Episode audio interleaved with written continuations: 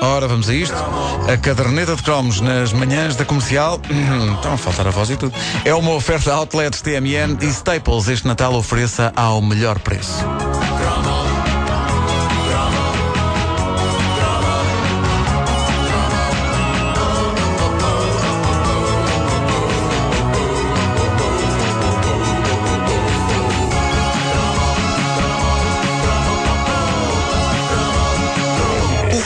Futebol teve de facto uma importância gigante nos anos cromos. Hoje já não. Hoje quem é que vê futebol quando de repente o curling se tornou na grande mania do momento? É, É verdade. verdade, é verdade. Ninguém iria dizer.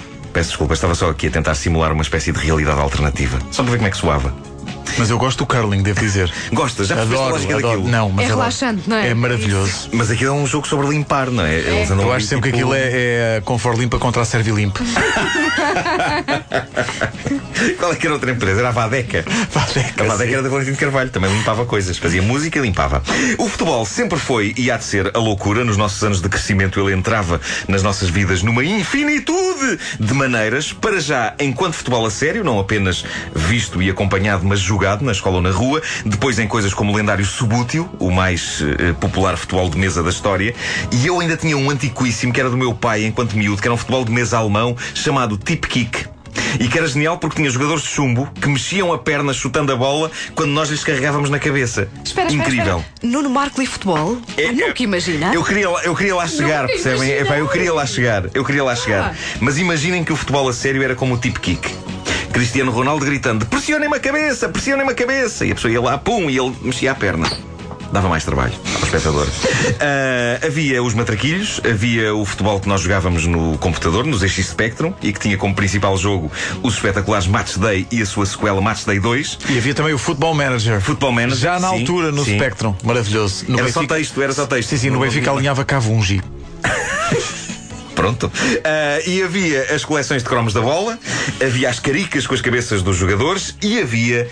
E esta era a parte mais interessante, o futebol de mesa artesanal. E foi um ouvinte nosso, o Paulo Ferreira, quem me chamou a atenção para isto, um clássico da nossa juventude e uma alternativa baratíssima, mas fascinante aos futebols de mesa que se compravam nas lojas de brinquedos, como o já referido Subútil. Não só isso, mas também uma oportunidade dourada de nós, crianças daquele tempo, brincarmos com uma coisa tão estimulante, didática e segura como pregos. Pregos. Construir um futebol de pregos. Tu não jogaste ao futebol de pregos? Pá, não joguei. Talvez tenha jogado ao das bifanas. não, mas não joguei, não, não. Então explica lá, era o quê? Ah, sabes, aquilo dava algum trabalho. Infelizmente, em minha casa, eh, todos nós tínhamos tanto jeito para o bricolagem como para o malabarismo em monociclo e corda bamba.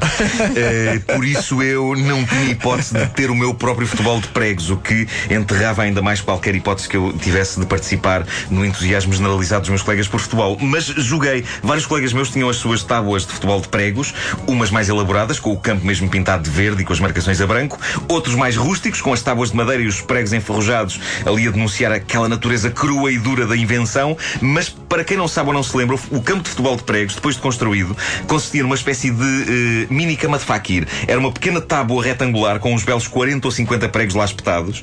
Quer dizer, havia alguns campos realistas com 11 pregos para cada lado, mas a ideia que eu tenho é que quanto mais pregos em campo, mais delirante e mais difícil, porque era tramado atravessar toda uma floresta de pregos para chegar ao golo. Espera aí, os, os pregos representavam os jogadores? Eram os jogadores. Os Como é que a jogadores. bola andava? Uh, já vais ver. Ou seja, uh, para além dos pregos, aquilo convinha estar delimitado com umas tabuinhas à volta, não é? Para a bola não cair. E depois aquilo era, era simples. Uh, falava-se ou numa moeda, nas regras que eu li, ou, ou falava-se ou numa moeda ou, numa, ou num berlinde.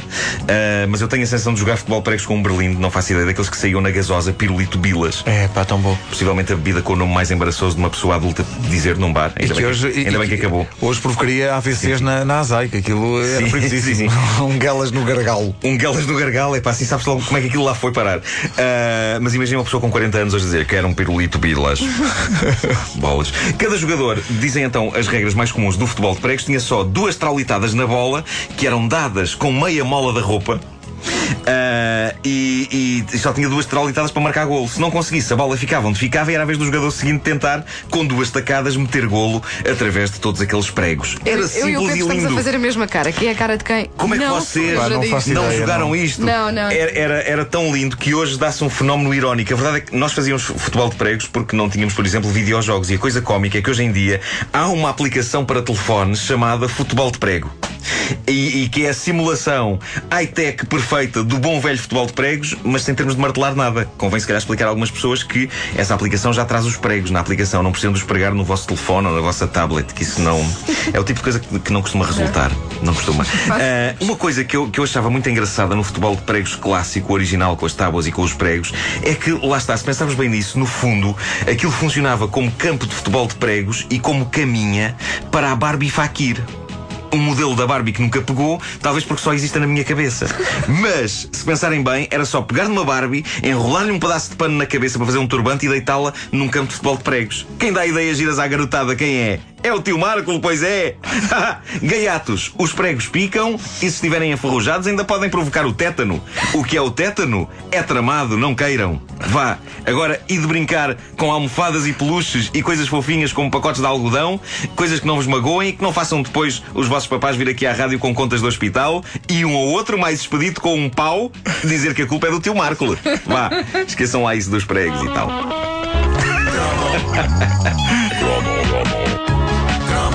A caderneta de cromos é uma oferta Outlets TMN e Staples este Natal ofereça ao melhor preço.